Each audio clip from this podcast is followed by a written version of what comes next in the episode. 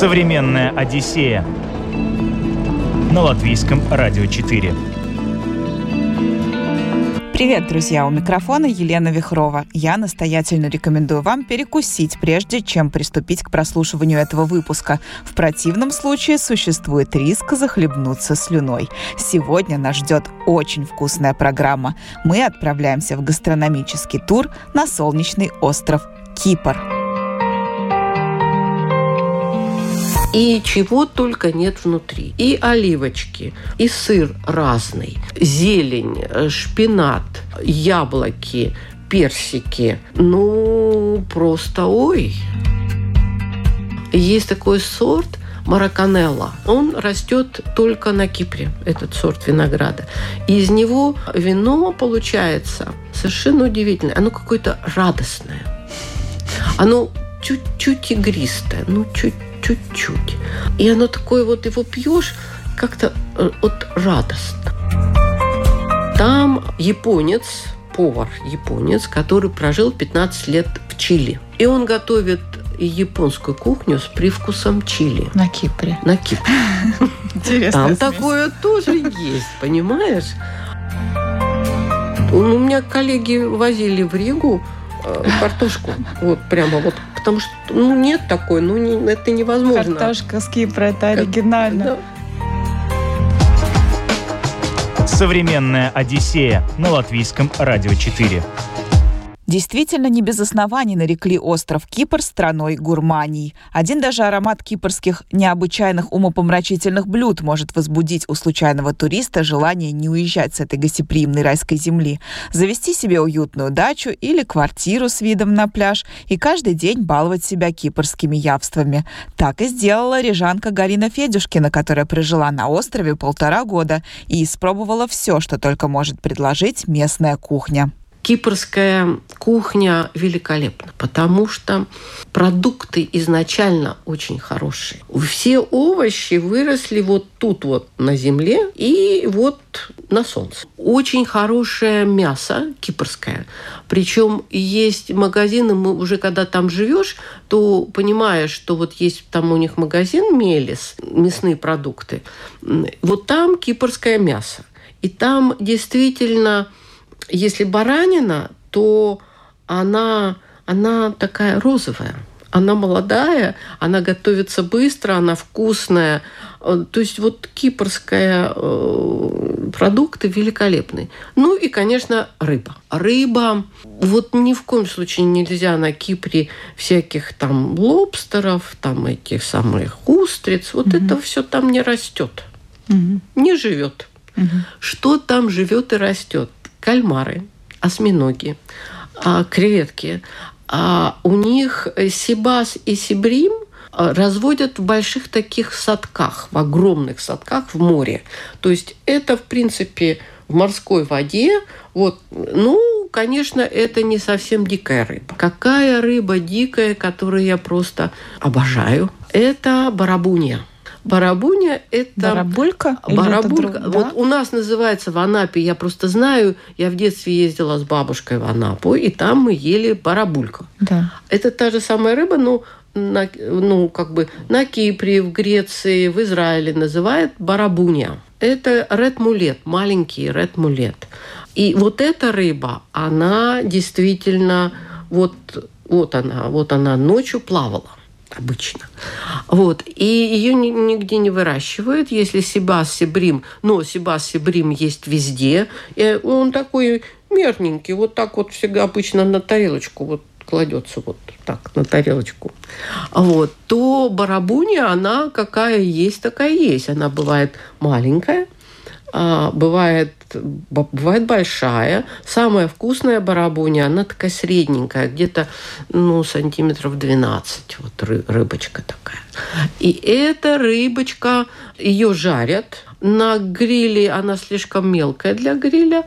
На ее жарят. И это вкусно. Поливают лимончиком. Вот. Кипрская кухня. Там ну, это, конечно, средиземноморская, то есть там много а, морпродуктов, рыбы, овощей. Но мясо тоже они любят, мясо умеют готовить. Мясо само кипрское хорошее. Кипрское мясо лучше, чем, например, то, которое привозят из Греции. Есть магазины, где из Греции, но кипрское вкуснее. Баранина в основном? Ба- баранина, свинина, а, и, а куры, куры там есть, ну, ну, сейчас, может быть, на рынке у нас где-то бывают, но они, они вот прямо настоящие с желтой кожей. Mm. И когда из этой курицы варишь бульон, она пахнет. Курица, бульон пахнет. И там не то, что она жирная, нет, она ну, как бы настоящая. Ну, и, конечно, там яйца, ну, там только тех, которые а, бегают куры, курочки, это то, это вот как бы, да. Вот. Ну, рыба, морпродукты, да, мясо. Есть там такая, что э, это кипрский продукт, шефталья – это рубленное мясо. Оно бывает свинина с бараниной, только баранина, говядина с бараниной. Ну, как бы состав мяса может быть. Ну, мясо должно быть мелко-мелко порубленное с большим количеством лука, чеснока и зелени. И все это завали, заворачивается в баранью пленочку. И это жарится на гриле ну, или просто на сковородке можно жарить. Но на гриле, конечно, вкуснее. Вот это такой прям продукт, вот очень вкусная. Там есть м, кипрская клевтика. Клевтика – это баранина с картошкой, с овощами, которая готовится, ну, как бы классически должно готовиться ночь. В кипрских домах зачастую во дворах стоят такие сложенные из камня печи. И там разводится огонь, когда печка нагревается, ставится вот это вот чугунок, котелок с этим, где уже мясо с овощами, с картошкой, и ставится в печку, и на ночь даже замазывается печка. И там это все стоит и готовится. И мясо должно, оно просто вот так отходит от, от костей, оно мягкое, все протушенное. Это очень вкусно. Клевтика. Клевтика – это баранина, а у них есть афалия как-то. еще есть похожее, похожее по приготовлению, но говядина. Это вот кипрское мясо. Наш эм, шашлык у них называется сувла. Это вот большие куски, ну, где-то Э, в диаметре ну, почти там 8 сантиметров до 10. Это большие куски. Mm-hmm. И они жарятся э, на углях. И причем там у них моторчик. И вот этот шампур, на котором эти куски готовятся, он крутится все время. Mm-hmm. И э, это целый процесс обычно делается э, в субботу, воскресенье, вот субла, потому что да, это большие куски, их долго нужно готовить, они должны долго крутиться. Но они сами крутятся. Они, человек, э, нет, сами там моторчик, mm-hmm. и они крутятся. А мужчины все рядом стоят, смотрят, нюхают, так проверяют. Ну и, конечно, пьют вино. Mm-hmm. Ну, вот, это сувла. А есть сувлаки. Сувлаки – это маленькие, маленькие сувла. Это кусочки уже где-то в диаметре ну, сантиметра три, четыре, вот так. И они уже жарятся э, не на таких больших вот этих шампурах, они жарятся на маленьких палочках и переворачиваются уже там вручную. И еще есть очень вкусные у них, это тоже так, ну, традиционные, но, в принципе, я думаю, что это во всей Средиземноморье баклажаны, запеченные с, с мясом и с помидорами, с сыром, помидоры, запеченные внутри мяса, сыр, вкусно. И еще киприоты очень любят выпечку. И, конечно, у них очень много магазинов, причем это целые сети магазинов, а, где выпечка. И их много. И это а, страшная вещь, потому что это страшная вещь. Когда заходишь в этот магазин, глазки разбегаются, все хочется. И там очень много таких маленькие вот такие штучки, где-то ну, санти... ну, в диаметре, ну, может быть, там 5 сантиметров Вот так. Mm-hmm. И, и из разного теста. Тесто есть слоеное, есть чуть как бы дрожжевое, есть совсем как бы песочное, разное. И чего только нет внутри. И оливочки, и сыр разный, зелень, э, шпинат, яблоки, персики. Ну, просто ой. Современная Одиссея на латвийском радио 4. О кипрской кухне говорим сегодня в современной Одиссее. Уже выяснили, что из рыбы здесь непременно стоит попробовать, узнали, насколько хорошее здесь мясо и поговорили о выпечке, ради которой можно и фигуру продать. А далее поговорим об одном действительно эксклюзивном продукте, который производится только здесь. Его еще называют черным золотом Средиземноморья. Это коробовый сироп или сироп рожкового дерева. Относительно недавно, около 100 лет назад рожковое дерево было важнейшей и самой прибыльной частью экспорта Кипра. А когда на Кипре наступили тяжелые времена, эти рожки служили единственной доступной сладостью. Это большое-большое дерево, на котором растут такие стручки темно-коричневого цвета, почти черного.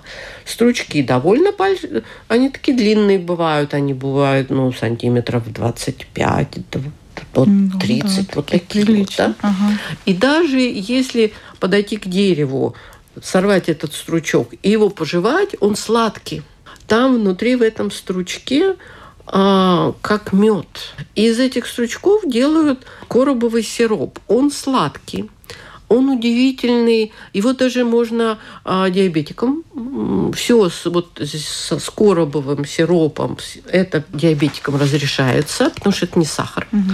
А плюс еще там куча всяких, ну, полезных минералов, я не знаю, витаминов, ну, очень полезная штука.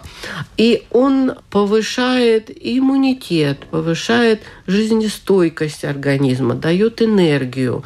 И э, из этого короба, вот из этих стручков, делается, ну, основное, это сироп, угу. который идет, его просто так пьют, его э, поливают им, например, э, творог, выпечки. Очень вкусные делают такие лепешки у них – вот пропитанные этим коробовым сиропом. Очень вкусно. Потом делают напиток как бы такой, как кофе. Делают как бы шоколад. Из ну, этого или добавляют из... просто? Нет, угу. вот прямо из этого. А это все вкусно, специфический вкус. Но ну, мне, например, очень нравится. Но те, кто первый раз поедут э, на Кипр, надо обязательно попробовать этот коробовый сироп. И очень хорошая, ну, как сувенир Потому что я вот э, много привозила эти такие бутылочки маленькие с коробовым сиропом. Потому что это, ну, многие там как-то ограничивают себя в сахаре, mm-hmm. все. А это сладенько, это вкусно, это полезно, это можно. И у нас такого нет. И у нас такого mm-hmm. нет. Потом еще на Кипре, конечно, их знаменитый сыр халуми. Они все время э, воюют, ну, как бы спорят с турками, а, чей это сыр. Но я так думаю, что э, так как козы, э, молоко было и там, и там, и что, скорее всего, и там, и там был сыр. Ну, просто на Кипре это халуми, а халуми похож немножко на сулугуни. То есть это белый сыр, который как бы сваренный. Он бывает очень соленый, он бывает слабо соленый, он бывает почти не соленый. Да? Ну, и его великолепно жарить на гриле. Можно просто на сковородке. Но на гриле это, а, ну, как бы, когда мы делали там всякие барбекю, и все, у нас было вот шефталья обязательно, а, там, ну, немножко свинины, немножко курицы, но начинали мы всегда с халуми. С халуми и кукурузу жарили на, вот, на, на гриле. Это вот как начало. То есть халуми – это тоже обязательно надо попробовать и привезти, потому что я видела где-то в Риге халуми, но это как-то, скорее всего, не кипрский, потому что а, ну, кипрские продукты дороже, чем греческие. Они довольно дорогие, потому что это остров. Выращивать там что-то достаточно сложно. Вода на Кипре – это драгоценность, которую берегут Вот. И еще у них есть такой сыр э, авария, похож на наш тея сыр. Вот, mm вот чай. Он, он совершенно мягкий, очень пресный, не сладкий, не соленый никакой. Ну, как бы спрессованный творог, ну, вкусный. Вот его, вот этот сыр, э, если поливать коробовым сиропом, Я получается вот очень. Сразу. Ага. Очень. То есть и чашечка кофе или бокал вина прекрасно. Кипр называют островом, который купается в вине. Это определение полностью соответствует действительности. Жаркое солнце, мягкий климат и смешанный грунт делают страну превосходным местом для культивирования около 150 сортов винограда и производства качественного вина. Выращиванием лозы занимаются 55 виноделин, выпускающих более полумиллиона гектолитров благородного напитка в год. О вине говорим далее. Вино прекрасное. И у них виноградники, это все, конечно, в центре острова, в горах, туда повыше. И у них очень много эндемичных сортов винограда, которые растут только на Кипре. Конечно, у них есть все Савиньон Бланк, Шардоне, это, конечно, все вот известные марки, все есть. Но у них есть еще вот моя любимая винодельня, которую мне первое туда привезли, а потом я всех возила в эту винодельню Геролима. Там был дедушка, и он, это был его виноградники, он делал вино. Потом как-то отец, его сын, отошел, и начала винодельня приходить в упадок. Ну, потому что виноград, там каждому, каждой ладье надо подойти каждый день практически. Тогда будет виноград, тогда будет вино. Хорошее вино, оно должно быть выращено с любовью. Тогда оно будет хорошим. И в красивом месте. Я вот обратила внимание, что чем э, лучше вино, тем в более красивом месте этот виноград растет. Я была во многих винодельнях. Я была, ну, конечно, Италия, Португалия, Франция, Франция, конечно. Я была э, Южная Африка, я была Калифорния. Так вот, чем красивее место, в котором растет виноград, тем лучше вино. Ну, как-то вот так получается. Ну и как на Кипре? На Кипре там очень красиво. В общем, вот этот, э, эта винодельня, она как-то так начала... Ну и потом эти вот распространенные э, стандартные сорта, они их легче выращивать. И те сорта эндемичные, которые редкие, они начали ну, исчезать. Mm. И а у этого отца было два сына. Один сын учился в России, он то ли архитектор, то ли врач, а второй, по-моему, или музыкант, или... В общем, ну, ну, как бы ничего не связанное с сельским хозяйством, винодельней. А у старшего э, сына жена музыкант, пианистка, по-моему. Mm-hmm. И они все бросили. Mm-hmm. Приехали, и возродили винодельню, возродили вот эти сорта винограда. Есть такой сорт мараканелла. Он растет э, только на Кипре, этот сорт винограда. И из него э, вино получается совершенно удивительное. Оно какое-то радостное. Оно чуть-чуть игристое, ну чуть-чуть. И оно такое вот, его пьешь, как-то э, вот радостно. Вот удивительное. Вот, сортов вина много, виноделин сейчас много. Сейчас очень расширяются винодельни, а они разные. Есть большие, есть маленькие. Одна винодельня Чакас называется. Она довольно большая. Она э, расположена в очень красивом месте. Естественно, вино очень хорошее. Потому что место склоны гор, покрытые вот так вот эти террасы с виноградниками, с лозой. И там, например, там есть... У меня был проспект этой винодельни Чакас. Там очень красиво можно, ну это если заранее э, забронировать, у них есть такие как бы балкончики, где можно устроить дегустацию mm. с видом на горы, на э, террасы с лозой. Класс. Ну вот, и у них, я была там, взяла этот проспектик, у них есть вина, которые делаются там 50 тысяч бутылок, 75 тысяч бутылок за сезон. Угу. Это много. Солидно. Да? А есть вино, которое делается 500 бутылок. Конечно, это вино, ну, по стоимости, конечно, по насыщенности. И потом это вино уже как из определенных сортов винограда, из редких, где-то вот. То есть вот такие есть. Угу. И говоря о винах и о том, что пьют киприоты, не обязательно а, надо сказать, и когда кто будет на Кипре, обязательно попробовать кумандария. Это вино королей. Кумандария считается одним из древнейших вин в мире. Оно сейчас производство под контролем государства. Обязательно должно делаться только из двух сортов винограда – Синистери и Мавро. Тоже а, местные, да? Это местные сорта.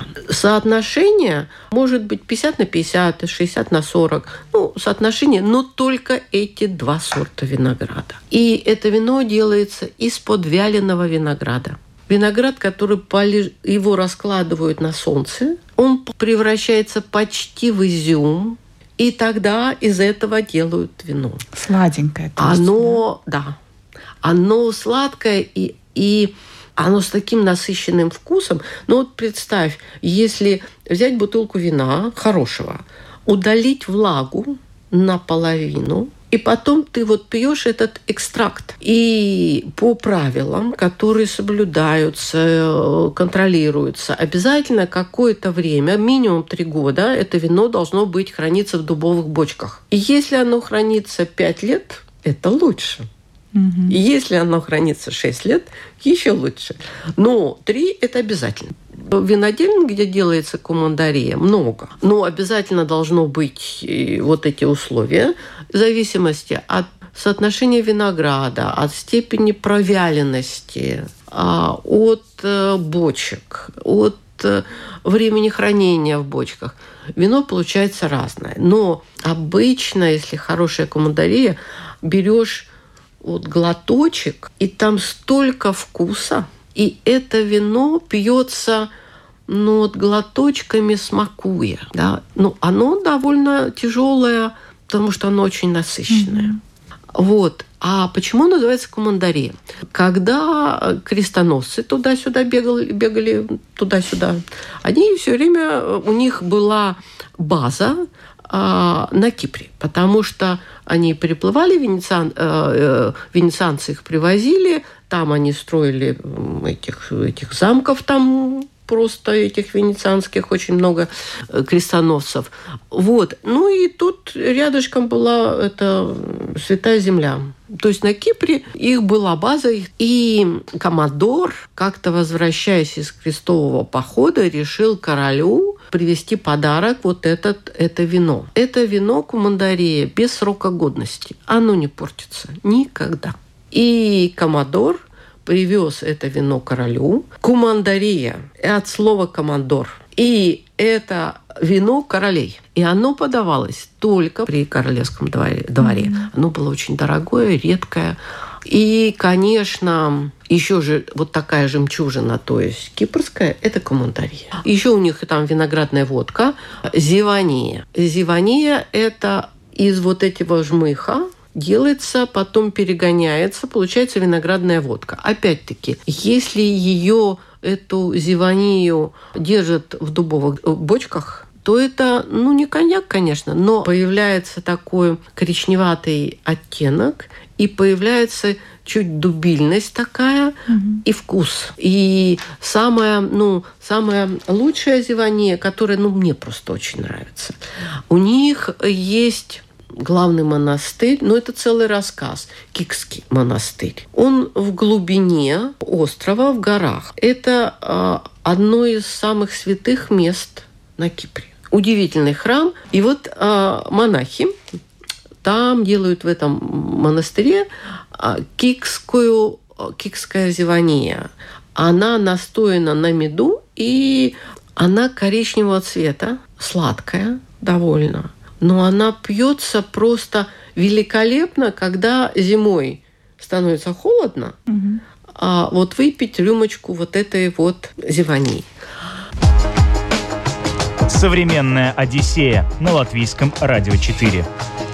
Мы выяснили, что традиционная кипрская кухня предлагает богатый выбор кушаний от первых блюд до десертов. Однако остается вопрос, куда именно сходить, чтобы попробовать все эти кулинарные изыски. Кипр предлагает своим гостям заведения различных форматов – кафе, рестораны, таверны. Все они отличаются между собой ассортиментом предлагаемых блюд, хотя качество будет одинаково отменное везде.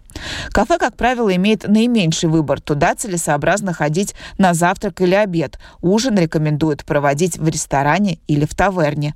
Правильно выбрать таверну на Кипре достаточно просто. Нужно всего лишь посмотреть, сколько местных жителей там находится. Несмотря на то, что в туристических заведениях общественного питания вкусно готовят, в местных заведениях порции бывают больше, а цены чуть ниже. Мне нравятся простые таверны, где семья, где э, продукты в основном ну, фермеры привозят, а есть рестораны. Вот мы были, это в одном из самых дорогих отелей. Там а, японец, повар японец, который прожил 15 лет в Чили. И он готовит японскую кухню с привкусом чили. На Кипре. На Кипре. Интересно. Там такое тоже есть, понимаешь? А, и это совершенно удивительно. Мы там были, э, и мы взяли три разных закуски и три разных горячих, ну, чтобы максимально... И это такое разнообразие, такой фейверк, я не знаю, фонтан красоты и вкуса.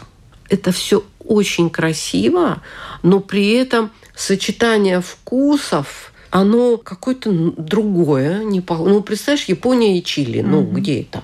Mm-hmm. Да? А это вот э, в одном блюде получается. То есть вот каждый кусочек, он, ты получаешь наслаждение от того, как он выглядит, потом как он попадает тебе в рот, потом ты, когда его прожевываешь, проглатываешь, у тебя вот этот вкус остается. То есть это песня. Это, там такое тоже есть. Вот. Есть там, где я жила, за углом недалеко была, ну, ну типа как харчевня, что такое простецкое заведение, э, клеенка на столах, там пластмассовые стулья. Но там готовили такое мясо, что туда местные киприоты приезжали покушать со всего города, покушать мясо. Mm там так его готовили. Само мясо у них было, э, поставки хорошие. Плюс еще они умели его делать.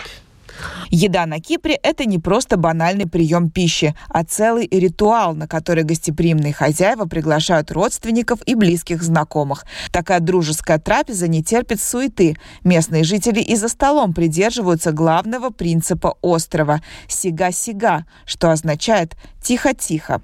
Именно поэтому здесь обожают мизе. О том, что это такое, говорим далее. Нам какое-то время нельзя было выезжать за округ Лимассола. А округ Лимассола – это где-то почти одна пятая острова, то есть это довольно большая часть территории, и захватывает горы. И вот мы поехали там, в горах очень много красивых. Не побывав в горах, считайте, что вы Кипра не знаете. Это не Кипр. Без гор нет. Ну вот мы поехали с, с коллегами, с друзьями, и там есть совершенно великолепная такая деревушка Лофу. Она сама красивая, плюс еще там знаменитая таверна, куда вообще-то нужно всегда заказывать столик, потому что там много. И мы э, приехали, но так как там было вот эти все всякие запреты, нельзя было переезжать из региона в регион, и у нас был столик, и там, опять-таки, говоря о, о кухне Кипра, нельзя забыть мезе. Это мезе бывает рыбное, бывает мясное. Мезе – это способ подачи. То есть ты получаешь весь спектр, там бывает 4-5 закуски. разных. Четыре, пять, а то и шесть разных основных блюд и еще два-три десерта. Мизе можно заказать минимум на два человека. На одного человека никто не будет с этим вот с этим возиться mm-hmm. на одного человека. Минимум два. Под конец мы уже были умные. И, например, если нас трое, мы заказываем на двоих. Если нас четверо, мы заказываем на троих. Потому что съесть это невозможно. Ну, невозможно. Идет так. Вначале приносятся закуски, салаты. А, несколько салатов, а, закуски. Потом приносится одно горячее, второе горячее, третье горячее, четвертое горячее. Всего понемногу, понемногу. Но в общем объеме это очень. И это, так как это все очень вкусно, то все хочется попробовать. Самое главное, я потом уже говорила, так, хлеб убираем, не едим. Э, всякие там кашу, там это гарниры убираем, не едим. Потому что это же хочется дойти до, до финиша конца. живым. как бы. И все это, конечно, э, кувшинами вино, караф ну, как бы на, на двоих литр берется сразу, как бы так, да, вот, и вино, ну, там кто белое, кто красное, если рыбное мизе, то это будет, ну, вначале, как всегда, там закуски, салатики, потом будет кальмары, ну, где-то в трех видов, креветки где-то трех видов, маленькая рыбка, средненькая рыбка, большая. Понятно, что все, что можно не кушать, то, что можно покушать не здесь, надо отодвигать сразу. Стратегический подход. Да. И как бы концентрироваться на... Так вот, мы приехали тогда в, этом, в этот ресторан, мы попали в таверну, и там было потрясающее, почему вспомнила, там было потрясающее мизе, оно было мясным и вегетарианским. У нас были люди, которые в компании, которые мясо не едят. Так вот, им было там раздолье, потому что было много, были какие-то запеканки с овощами, сочетание сырые, тоже запеченные какие-то, вот это все. Ну, Вегетарианцы тоже остались. Вегетарианцы, да. Вегетарианцы там могут... А, но всегда есть жареный сыр mm халуми, всегда есть. Причем халуми он не очень жирный. С него не течет. Нет, жира там почти нет. Вот, всегда есть баклажаны жареные, помидоры, а, просто много овощей сырых перец там совершенно великолепный. То есть вегетарианцам там тоже совсем не грустно.